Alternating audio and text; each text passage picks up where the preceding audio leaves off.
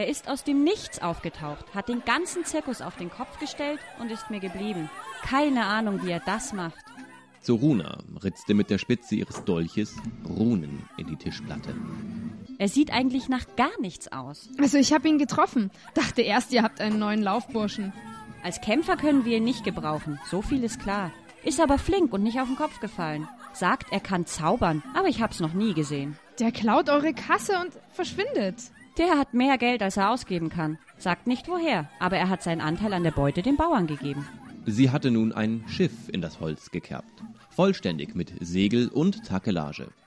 Der Balzwirt lief vorbei und warf einen raschen Blick auf die zerkratzte Tischplatte. Ihm war egal, wie sein Mobiliar aussah, den Gästen ja auch.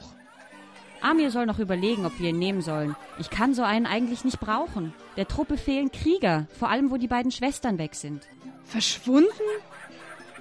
Ah, während du mit ihm unterwegs warst. Ja, sind jetzt noch sieben. In zwei Tagen müssen wir ohne Verstärkung los. Reicht aber auch und bleibt mehr übrig für jeden. Wohin soll's denn gehen? Hiralding, ein Handelsschiff schützen. Ah, keine große Sache. Hm? Nein, aber nach der letzten Fahrt gab's nichts anderes für uns. Zoruna schwieg und Alice fragte nicht nach, was passiert war. Sie hatte Gerüchte gehört, das reichte. Sie schenkte beiden nach. Der zweite Krug an diesem Abend schon fast leer. Wer ist denn mit von der Partie? Was fehlt euch denn, wo dieser Zauberer einspringen kann? Wir haben einen Feldscher. Parus, kennst ihn ja. Amir und Thorak, dann den Armbruster Alf. Alrik ist unser neuer Bursche, ist seine vierte Fahrt. Wen habe ich noch vergessen? Berek, klar. Berek? Sag mir gar nichts. Ist schon ewig dabei. Hagerer Kerl, hat nie Ärger. Ich habe erst nach einem halben Jahr gemerkt, dass der schon damals im Wüstenkrieg mit war. Die ganzen 16 Monate. Zeig ihn mir mal, ob ich ihn kenne. Keine Ahnung, wo der steckt. Vielleicht, wenn wir zurück sind. Drei, vier Wochen eben. Ja, aber dann erzähl mir mal, was aus eurem Zauberer geworden ist. Das würde ich auch gerne wissen.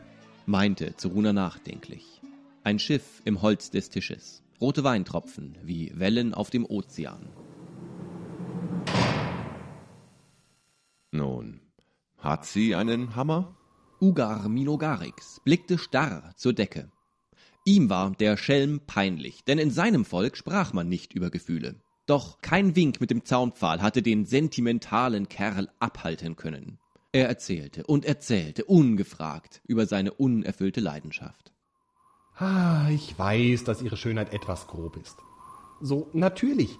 Sie macht sich nichts aus dem Schöntun, Schminke und Schmuck. Schmuck auch nicht. Ugar Minogarix wäre nur zu gerne schon vor langer Zeit gegangen. Aber die Zellenwände und die eichene Tür hinderten ihn daran. Draußen gab es Arbeit zu tun, aber er war dazu verdammt, nutzlos in einem Keller zu sitzen und einem Narren zuzuhören.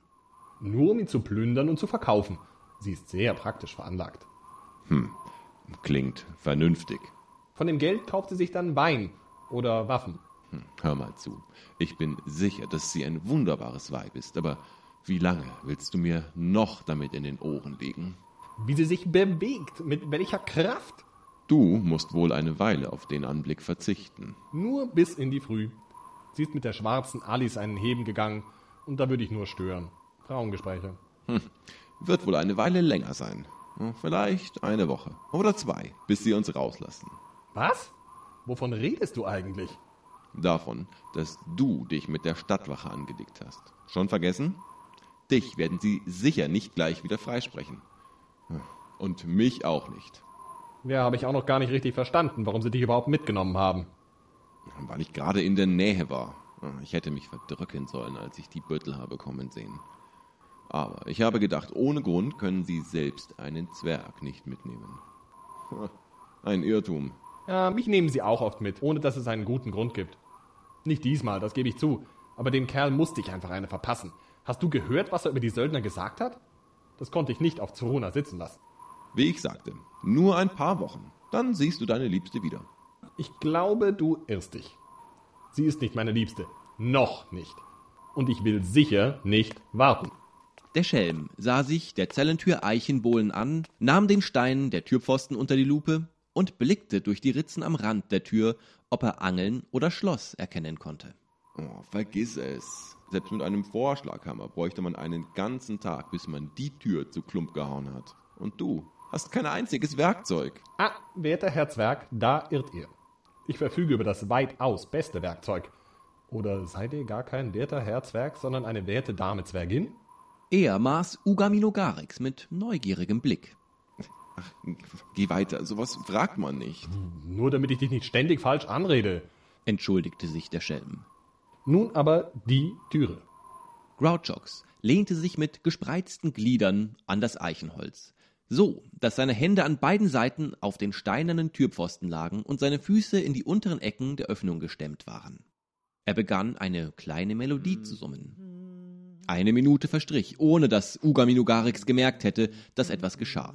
Er wollte schon die Augen schließen und ein Nickerchen tun, als der verrückte Schelm auf einmal den Kopf wandte und ihn über die Schulter hinweg ansprach. Ähm, hey da, äh, Meister Zwerg oder Meister Zwergin, je nachdem.